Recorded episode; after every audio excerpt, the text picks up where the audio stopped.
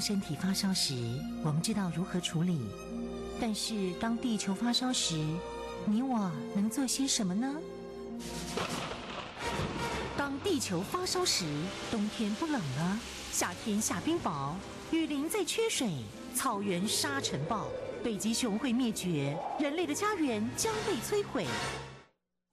财团法人台湾永续能源研究基金会邀您一同关心：当地球发烧时，当地球发烧时，与你一起掌握节能减碳、气候变迁最新发展趋势。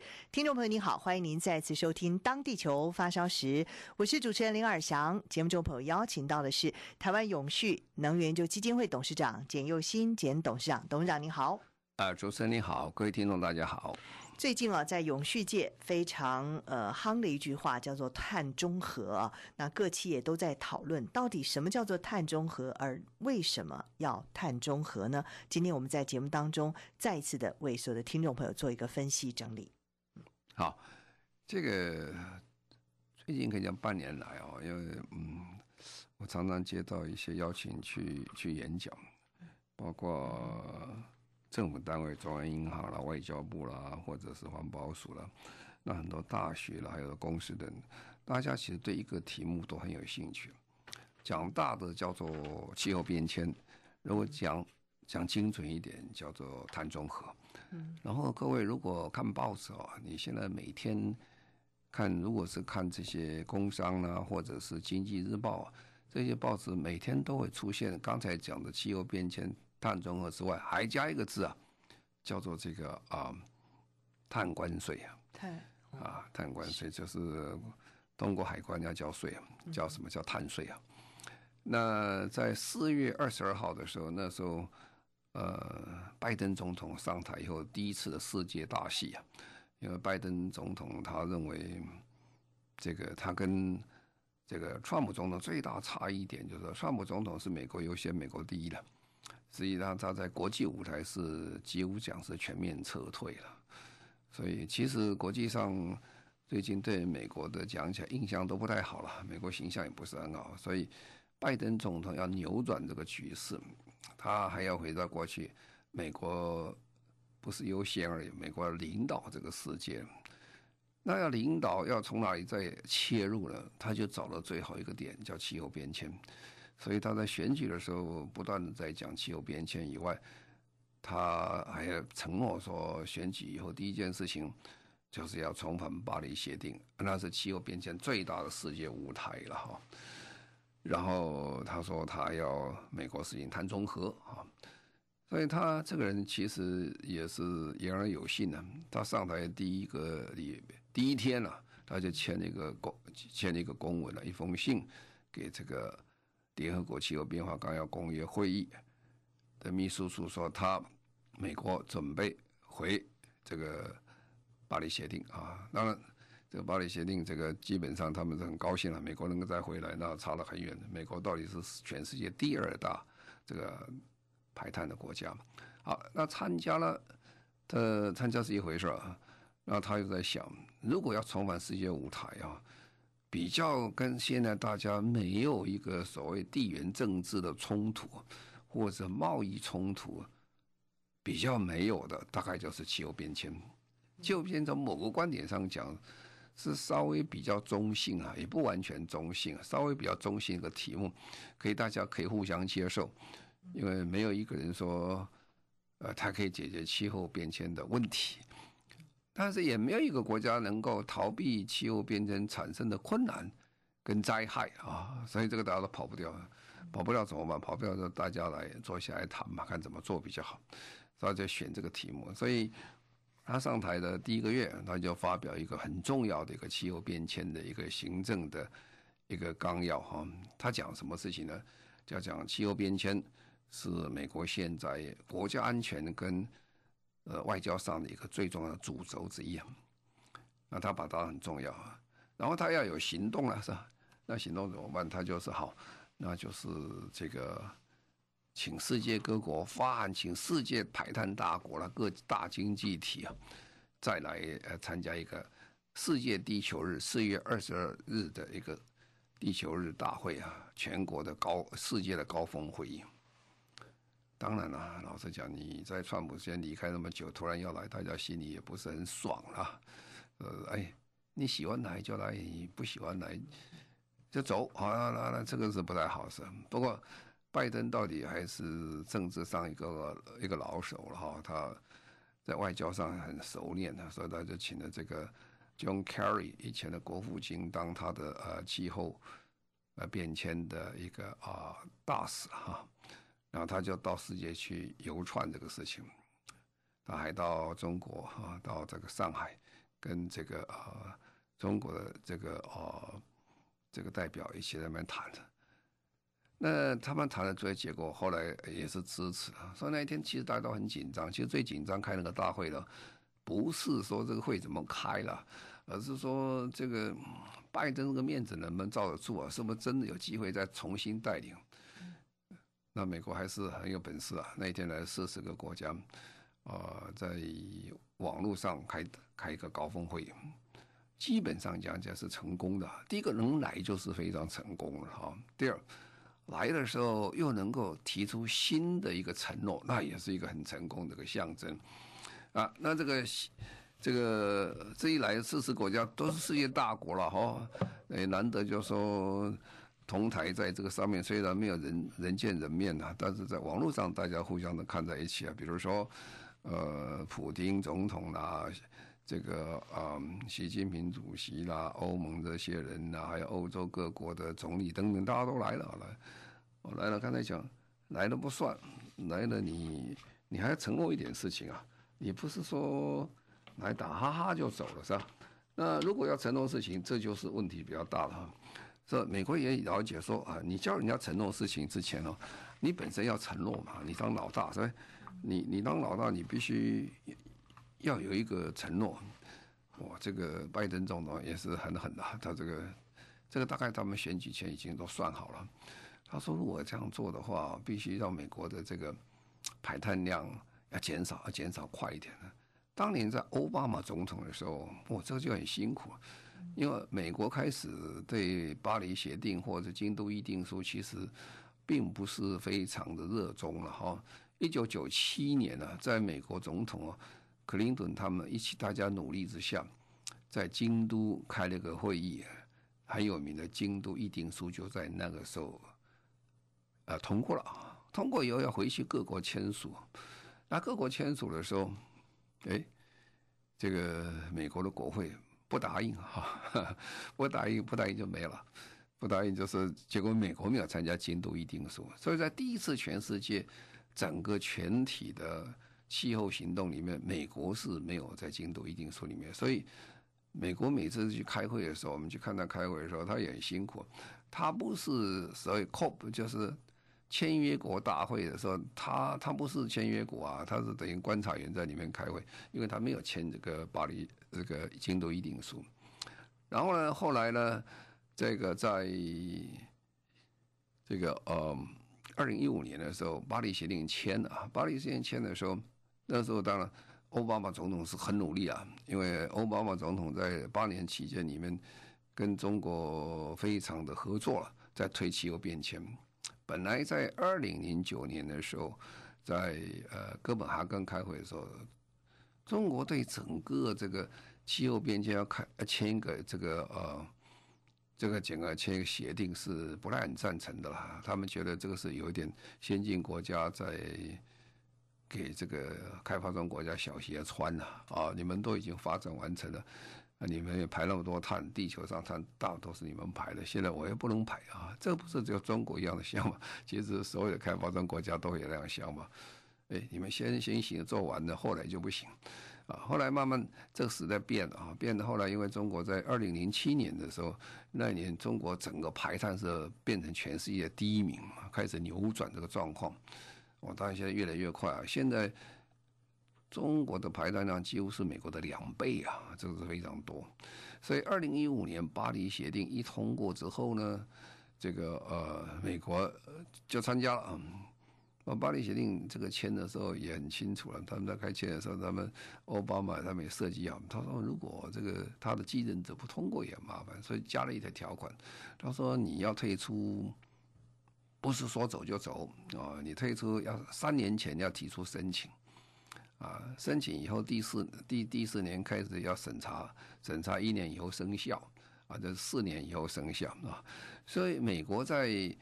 呃，川普上台的时候，虽然川普总统宣布啊说他已经退要退出巴黎协定，但是实际上讲，法律上他并没有退出了，因为巴黎协定没有通过啊。你前面三年只是你三年也申报期的，一年是审查期，啊，所以等到这个川普刚刚结束、刚刚选举完的时候，呃，这个。美国这个，他那时候川普还在位嘛，所以他就通过了，就是美国退出。所以这个真正美国退出时间也不过两个多月了，因为不久以后就换人了。好，那那这个拜登一上台就想说，好，那我再看当时美国承诺什么？在巴黎协定的时候，美国承诺一件事情啊，在二零零五年到二零三零年之间，美国要以二零零五年的标准。碳排放要减百分之二十六。老实讲，那个时候是在美国也是非常的震撼啊，二十六是很厉害，不是很少啊，二十六是很厉害。所以呢，但是这个呃，奥巴马就执行这个政策啊。当他执行的时候，他也很聪明，有些在法律上是通不过了。这也就是为什么呃，巴黎协定跟这个呃以前的协定不一样啊，以前这个。京都议定书说一定要国会通过，巴黎协定的时候其实是等于总统行政权通过就可以了，不需要这个看各国决定了，不一定要这个呃国会通过，所以呢他就通过了。通过以后呢，因为如果不通过的话，美国是很难通过啊。美国的共和党是不太喜欢这个气候变迁的议案的。那么所以他说说二零三零年要减百分之二十六，所以当时呃美国签了以后。这个奥巴马就用行政命令啊，就跟很多大的这个呃二氧化碳排放源啊，特别是呃燃煤的火力发电厂跟这些公司们啊，还有一些石化公司们去签，个别去跟他谈，哎呀，说你们要减多少减多少，这样他妈他妈加起来加起来减了百分之二十六，真是很难的事情。哎，不过呢，也就这样少很巧，这个时候刚好美国页岩气大发了。页岩气大发的时候，那页岩气的这个运输便宜的比这个呃煤便宜很多，而且页岩气是等于类似天然气一样，它是很干净的。所谓干净是比没干净的，不是真的那么干净。它是它二氧化碳还是差不多煤的一半的排排放量还是不小啊，但是至少减量减一半是很可观的了啊。所以这时候就大幅的这公司在那一段时间刚好有这个页岩气在把它整个转过来了，整个所以所以在。呃，奥巴马任内以及后来到川普的任内，美国的这个二氧化碳的排放量其实下降的不少，不是真的没有。很多人讲说，啊，川普讲讲都不做这个事情，但是其实美国是下降了，而且美国还不太一样啊。美国这个国家是一个联邦制啊，那各州政府的话，它可以做它的事。所以呢，比如说像这个加州啊，加州的这个二氧化碳的排放是很紧的。而且纽约州也很紧啊，这人口州、经济大国、大州都很紧，所以美国那段期间其实不是像一般人讲的说那么的不好了，其实也不错。那这一次他为了当老大，他就好狠啊，他就是好加一倍啊，二零零五年到二零三零年从百分之二十六加到百分之五十二，哇，这个可是不开玩笑的事情啊，你要减一半呢、啊。减一半呢、减一半，我在这个广播上跟各位讲了好多遍这个故事啊。什么叫减一半呢、我们是到二零五零年现行法律才减一半，到二零三零年早二十年减一半。如果减一半的话，以今天台湾的状况是很惨的、为什么？我今天如果今天就减一半是很惨的、为什么？因为我们所有的能源百分之九十八进口啊，大部分都是绝大部分都是。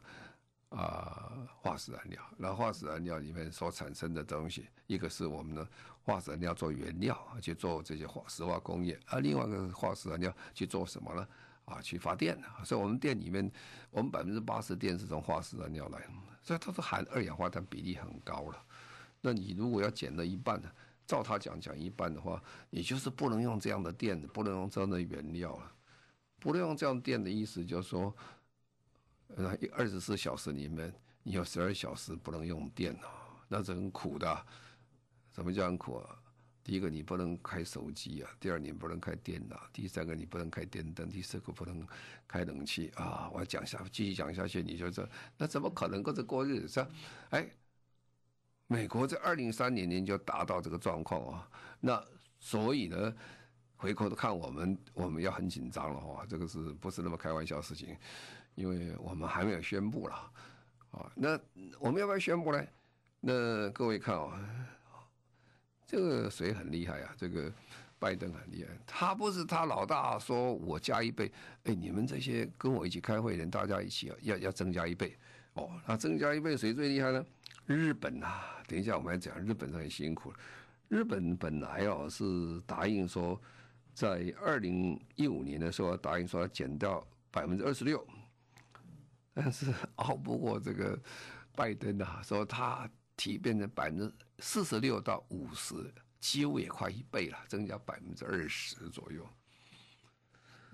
哇，日本减百分之五十哦，是不得了的事情啊！因为日本到现在全世界是高排碳国，是非常大。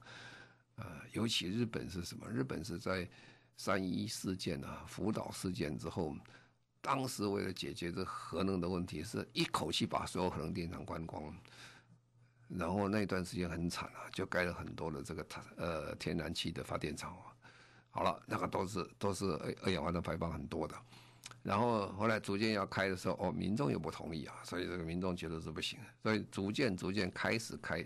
核能发电厂，可是，在过程当中啊，跟民众之间的沟通非常的不理想，所以呢，一般民众对政府的信任程度不是那么高啊，所以他继续要开把核能电厂重开，很多地方是非常的辛苦。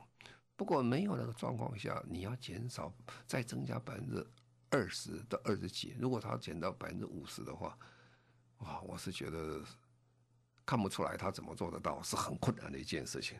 那这还不算日本啊，那其他国家跟着办。欧盟啊，本来是讲说，呃，二零一九年他是讲已经很厉害了，说板减百分之五十到五十五，他现在也拉高了，直接到五十五。他本来在二零一五年的时候跟联合国是讲百分之四十，所以他增加百分之十五，五十五就超过一半了啦，这个是很惊很惊人。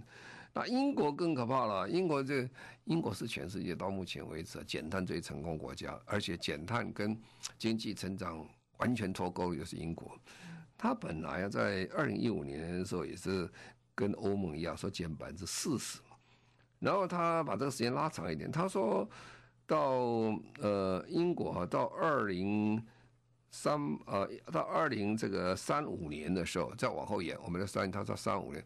他要减百分之七十八，哇，百分之七十八，这是不可思议的事情。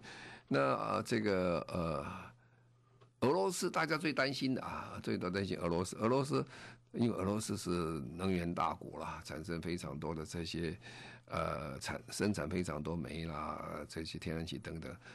他 promise，他讲，他说我要比你欧盟做的还要好一点哦，不讲，他没有讲正确数字出来，他没有个数字，他说我比他，他承承诺这个事情，所以你就看哦，突然之间为什么大家都有兴趣啊？全世界所有的人突然发现减碳的速率加倍哈，不是加百分之十，而是加倍，那马上加倍，第一个会产生的困难的问题就是说。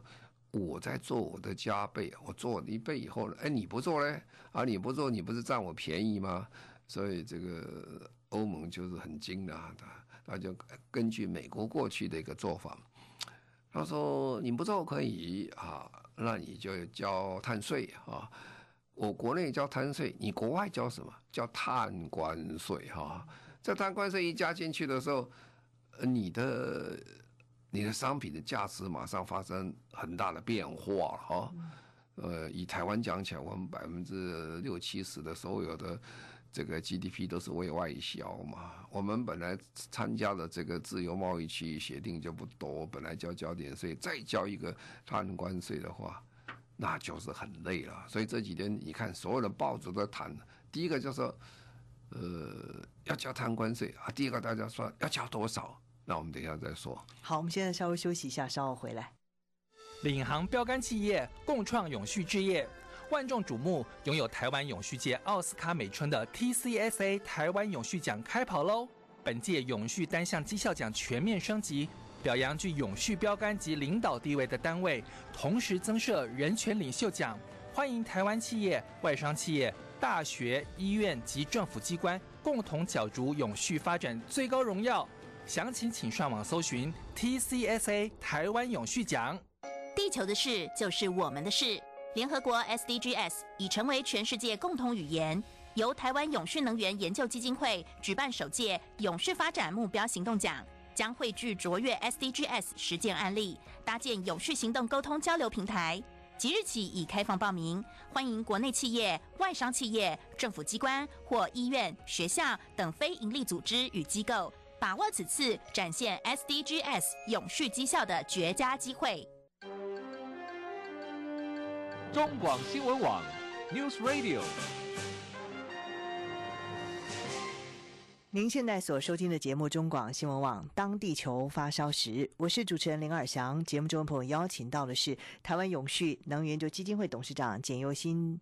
简董事长，我们今天特别在节目当中谈到了碳中和，为什么要碳中和？进一步，我们来谈到碳关税。好，为什么要碳中碳碳中和？我等一下再更清楚的说明一下。不过我先刚才讲碳关税的问题为什么那么严重啊？因为这个欧盟他在想，如果我我我只有我做，你们不做，那我不是很吃亏吗？这就产生一个名词叫碳泄漏啊。碳泄漏有什么意思？啊碳泄漏其实三个层次了哈，它是第一个层次是来自于什么？第一个在短期内你就会发现了，是竞争力的管道的碳泄漏。什么叫竞争力？短期内你就会发现很多工厂，如果我不这样实行碳碳关税的话，我的很多工厂就立刻搬到国外去了啊，就像过去。我们有这个现象，我如果污染标准一提高，台湾的工厂会迁到越南或迁到中国大陆等等啊，这些会迁。那这是一个，如果我这工厂本来是二氧化碳排放很多，我就搬到国外去了，我二氧化碳少一点，是吧？那就是碳泄漏，就说这竞争力就开始移转，这对它有实行这个呃排碳减碳的国家就有损失。那第二个叫什么？第二个叫做这个中企的叫投资管道。投资管道就说中企这个，大家这些银行啊、投资家就发现，哎，这样的不对啊，这里不太能投资的，我就把钱移到国外去投资，嗯，那你就会发现资金开始挪移了，从这个国家就移到比较落后一点、管制比较轻的国家。那第三个是什么？第三个叫做能源管道的一个碳泄漏。能源管道是什么？哎，我这个国家管得很紧啊，管得很紧了以后。我用这些化石燃料就不值钱了嘛，是吧？那大家就不买化石燃料了。那这些先进国家用化石燃料的很多嘛，是吧？那你就慢慢就少掉了。少掉了以后呢，这个化石燃料价钱就开始下降了，因为需求不是不多了。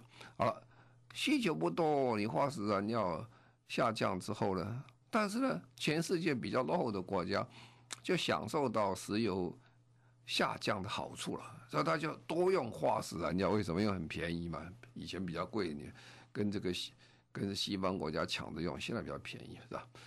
这就完全完全变了，所以变成所谓能源管道的一个碳泄漏。所以这个三层下去的话，他们是很关心的，所以他必须要实行碳边境的调整制度，把它调整回来了。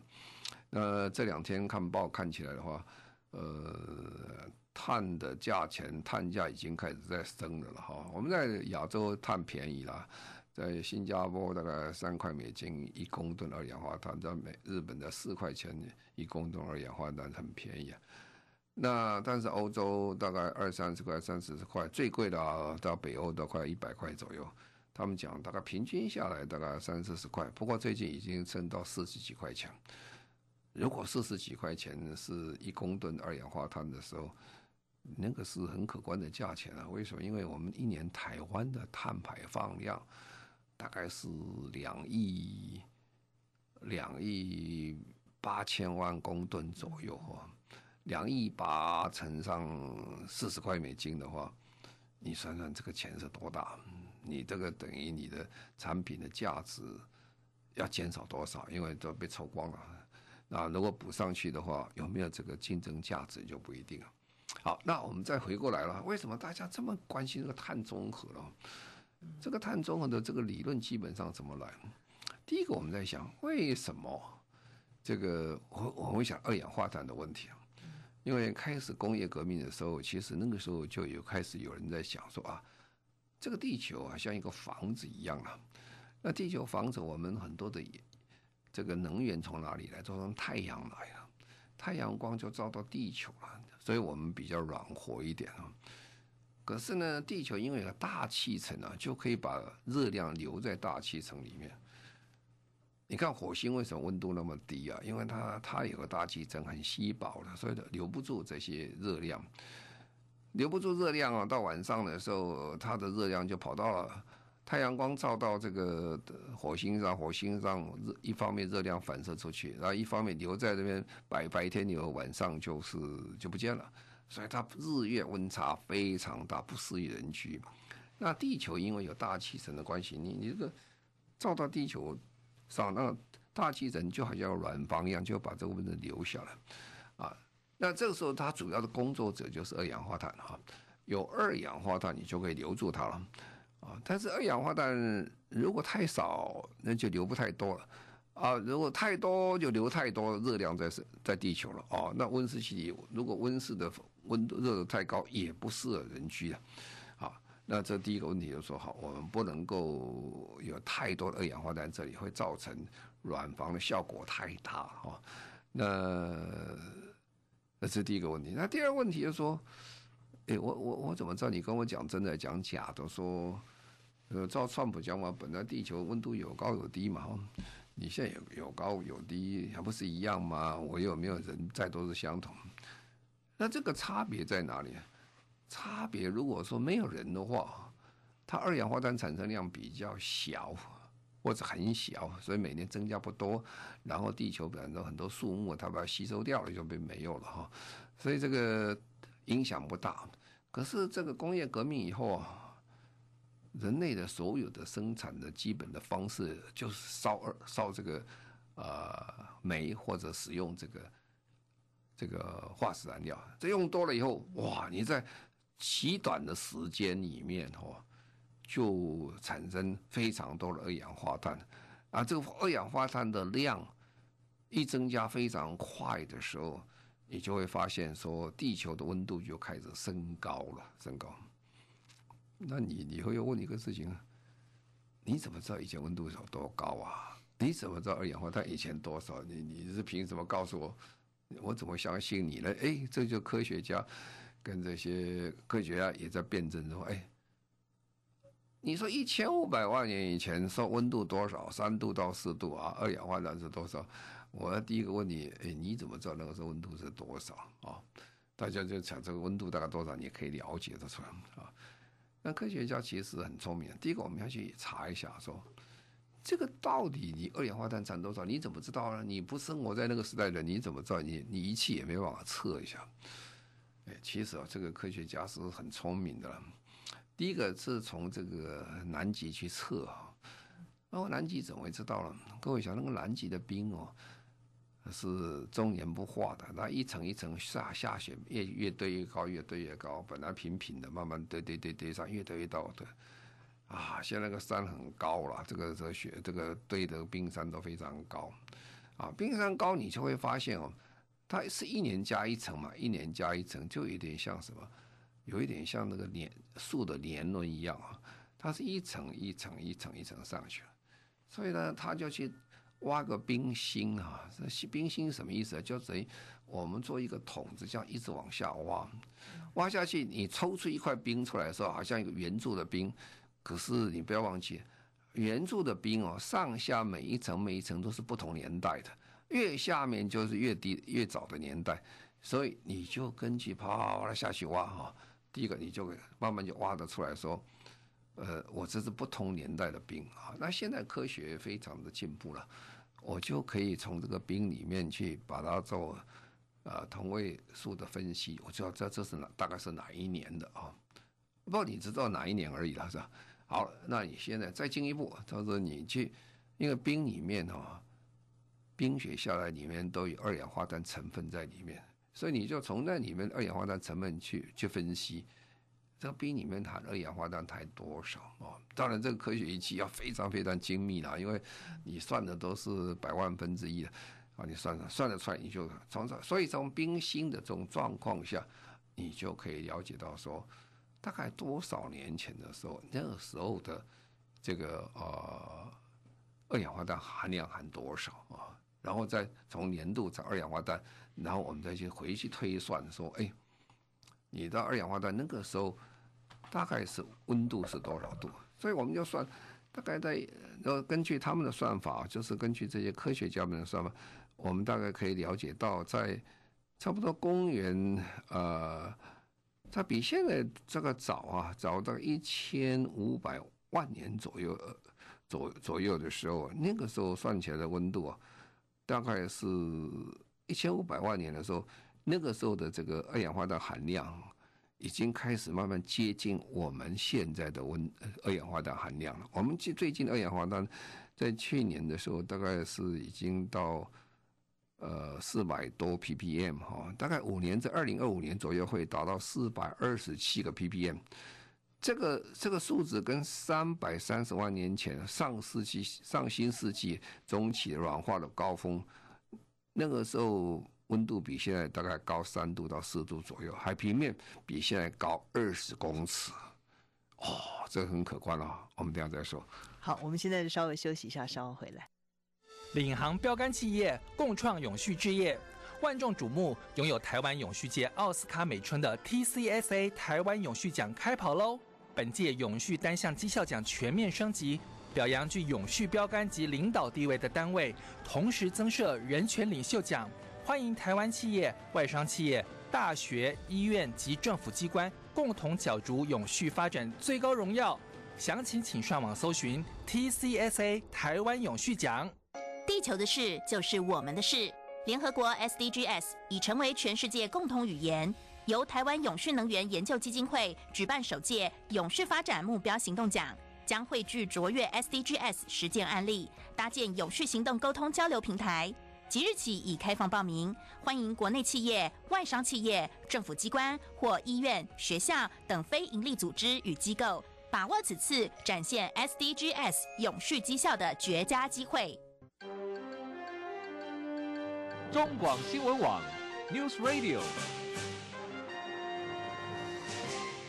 您现在所收听的节目《中广新闻网》，当地球发烧时，我是主持人林尔翔。节目中朋为朋友们邀请到的是台湾永续能源就基金会董事长简尤新简董事长。我们谈到碳中和，不过刚刚听得非常有意思的是，这个过去那么久以前是怎么测量到地球的温度的？哈，嗯，那刚才除了说用冰芯啊，就用冰的。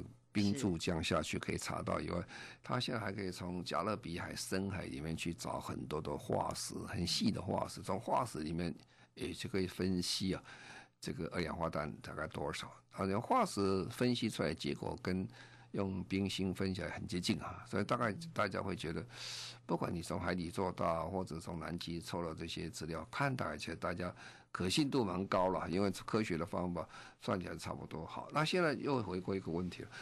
哦，那你知道这个二氧化碳含量会产生，比如说比现在多三度到四度，我那个时候海平面比现在多少高二十公尺啊，那是很可观的哈。啊，那现在就问题就是说，那到底我现在到到什么程度的时候，我才会达到那个状况是非常危险的哈？那我们就算算算算算好，这样的话，地球总共的二氧化碳的含量大概多少？我们算算哦，大概是地球的里面。最高温度我们可以忍受比现工业革命高两度的时候，我们地球的所有的二氧化碳总量大概是等于三点五兆二吨二氧化碳哈。如果超过三点五二兆的二氧化碳之后，相对的你就会发现地球温度会超过两度以上。啊，如果超过两度以上，你问题就来了。你这个所有问题本来这个很好的生活生活状况，你就会发现说海平面也上升了，这格陵兰这个这个冰的这个溶解会到非常大的问题。亚马逊森林可能大部分的枯萎啊等等，啊，越来越问题越多，温度越上升越多，问题越多。所以我们都很希望控制在两度里面。现在科学家说，两度大概是我们人类可以忍耐一个极限，就是这样。那么刚才讲了，如果三点五兆的话，我们这个地球你还可以放出多少二氧化碳出来啊？大概算算，我们地球可以还可以再放出这个呃，大概是一千一百七十个吉高吨啊，大概就是一兆三一兆一千吨的二氧化碳还可以给你放。那如果是一万一千吨的二氧化碳的话，你现在一年呃这个气体放多少？一年气体，地球的温室气体一年现在放四百二十亿吨左右嘛。那四百二十亿吨乘上呃除以这个刚才的一一兆一千七百这个亿吨左右，大概还有二十五年时间，你可以放。现在以现在生活水准放二十五年，它就满了，满了就完了，满了就超过两度了啊！所以这就是所谓碳预算的概念。等于说呢，好了，我只有二十五年里面，我一定要达到碳中和，就是我所放出去的碳。一定要被把它平衡回来啊！